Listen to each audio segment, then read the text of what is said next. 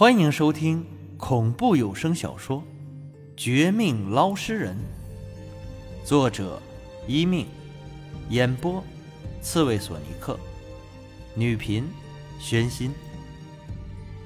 第二十一章：蹊跷背后的蹊跷。一见到这两人再次出现，我心中顿时一沉，大感不妙。果然。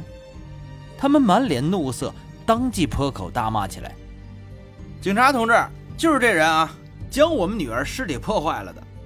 我们女儿一个好好的姑娘，死后居然好多伤痕，肚子里怀孕的孩子也没了。他一定是个恶魔，是个坏人，赶紧抓他！”王清先生，你好，我们是派出所的民警，你涉嫌杀害这对夫妻的女儿，还涉嫌拐卖人口、贩卖人体器官。请你跟我们走一趟吧，不要试图反抗，也不要试图狡辩。我们掌握证据，不会冤枉好人，也不会放过任何一个坏人的。听到他们这话，再看警方摸向腰间武器的动作，我立即明白，什么解释都是徒劳无功的。再说了，他们女儿尸体这事儿。我的确有做的不当的地方，被抓也是活该。想到这儿，就将双手伸出，主动接受手铐。十分钟后，我被带到附近的派出所，本以为很快就要被定罪的，但不想，审问我的警察没有直接让我认罪，反而先质问了几个其他的问题。似乎这件事儿还有余地。见此，我心中的石头落了一小半。深呼吸一口气后，沉静地回答起来：“喂，抬头，看看这边，这边的录像镜头。说，你叫什么名字？我我叫王清，是附近的捞尸人。”我也有相关的职业证书的。别废话，我们关心的不是那些，是受害者的女儿。你承认是你帮忙捞尸体的，对吧？那你看一下这张照片，为什么死者身上有这些奇奇怪怪的伤痕？老实交代啊，不然有你好果子吃。好好好，我我一定老实，一定全部交代。嗯，事情经过是这样的。面对警方，我自然不敢撒谎，但鉴于这次事情太诡异，我不得不七分真三分假，将那天的事情复述一遍。七分真，便是尸体是真的，我捞尸体回来后没有检查，就送过去；三分假，当然是尸体尸变、女鬼被操控等等事情。这事儿。别说我不想说，就算说了，恐怕警方和女鬼的父母都不信，反而以为我胡扯，打算推脱责任。果然，听完我的复述后，警方信了不少，但也觉得很蹊跷。但不管怎么说，他们并没有实证那些伤痕是我做的，只是暂时放过这个话题。只有我自己开始觉得古怪。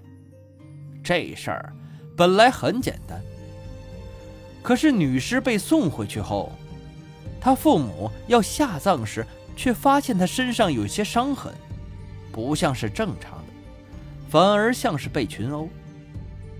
那些照片也说明这个问题。我的想法是，这是女孩自己不检点，出事前。被那些臭男人打伤的，但是这话绝不能从我嘴里说出去。就算要查出来，也只能警方去查，不然我肯定会被那对夫妇继续穷追猛打的。这可是关系到他们女儿的名节的事儿。低头不语，沉默几分钟后，我听到警方问起女尸怀孕的事儿，更是当场惊愕。完全想不到背后还有更加蹊跷的一幕。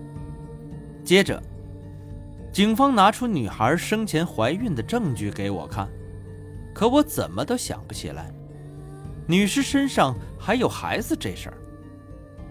看我真的迷糊不懂，警方再问之下，也没有实锤的证据将我控告，最后只得顺了那对夫妻的心意，借故将我关了二十四小时。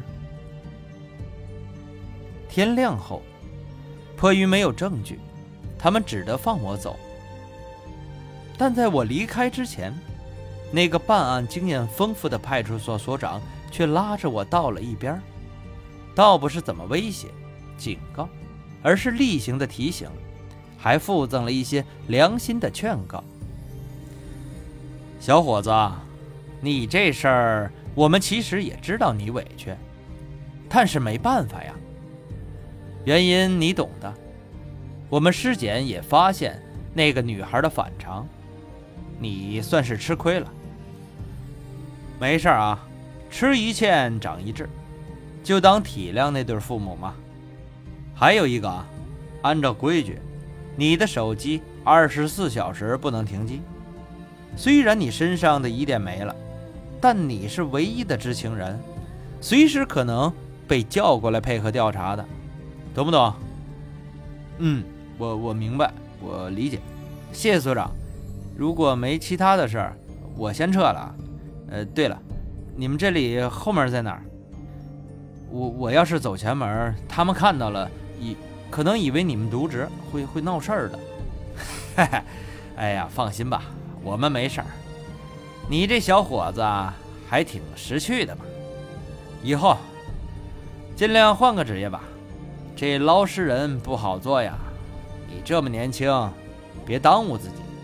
见我如此体谅他们，这所长心情大好，哈哈一笑，竟然是亲自送我出门。但在离开前，我忍不住又问了女孩肚子里的婴儿的事儿。本以为可能是那对父母的乱说，不想一提起此事，刚才还笑呵呵的所长马上脸色一变。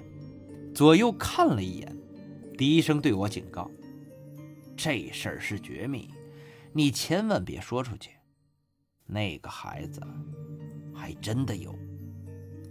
我们的法医尸检后确定，孩子早在你下水捞尸体之前就被人挖开肚子给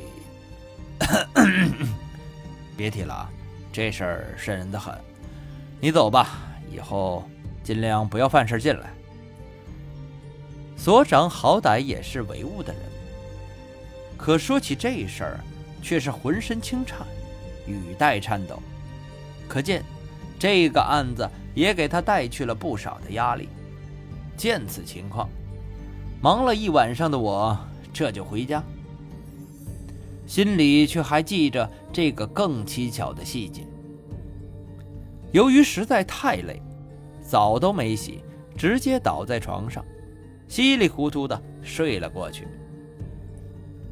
一开始没什么事儿，但睡到中途时，我却做了一个梦，一个噩梦。梦里居然再次出现那小鬼，就是廖明雪称之为“小鬼咒”、“英灵院”的小鬼。这家伙居然来杀我，一边冷笑。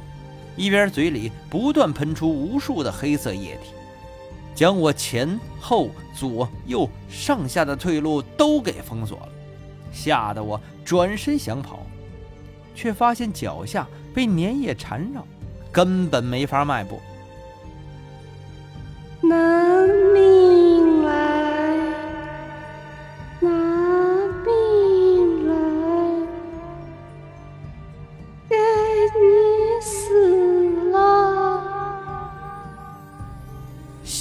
在我身后发出阵阵似笑还哭的声音，吓得我浑身鸡皮疙瘩都起来了。生死一刻，我也发狠，转身和他相互撕咬起来。